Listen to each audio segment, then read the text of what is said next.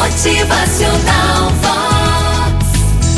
Um velho padre estava evangelizando um pequeno vilarejo que vivia com a falta da paz. Todos ali brigavam entre si, sempre havia uma discórdia. Rodeado do povo que ali habitava, o padre ouviu de algumas pessoas a mesma pergunta de sempre: Mas como? Como encontrar a paz nesse lugar? Então ele aplica o seu sermão. Gente, é inacreditável pensar que para muitas pessoas a palavra paz seja algo abstrato. Conquistar a paz é um ideal de todos os seres humanos, mas ela não se resume apenas na ausência de guerras e conflitos. Como alcançar um estado de paz quando vivemos rodeados de brigas, discórdia, falta de respeito e ainda somados com situações alarmantes e tragédias cotidianas que são, aliás, a demonstração mais evidente da ausência da paz nos corações. De fato, nos dias em que vivemos, não é fácil obter silêncio, recolhimento e quietude para experimentar a paz, mas ela pode sim será alcançada com determinação e vontade.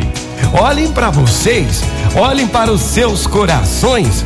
Se estiverem plenamente conscientes de que a paz não é só uma dádiva, mas sim também uma conquista, poderão então acessar um novo estado de consciência, uma atenção permanente sobre seus próprios humores e sentimentos que poderá levá-los a vivenciar cada vez mais essa energia.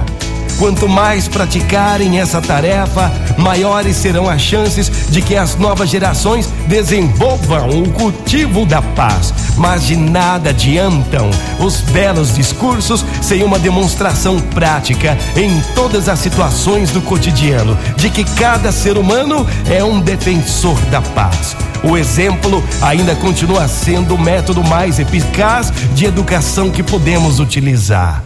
Gente, para construir a paz é necessário cultivar o amor fraterno cada dia. Um amor que se preocupa pelo outro amor e que vai além de si mesmo. Motivacional Vox. O seu dia melhor. Muito bom dia para você, uma ótima manhã. Ano novo já começou. Vamos cultivar o amor, vamos cultivar a paz. Bom dia! Motivacional Vox. É felicidade, é sorriso no rosto, é alegria, é demais. Que dentro de você possa nascer um amor, um amor que se preocupa também pelo outro amor, que vai além de si mesmo. Bom dia!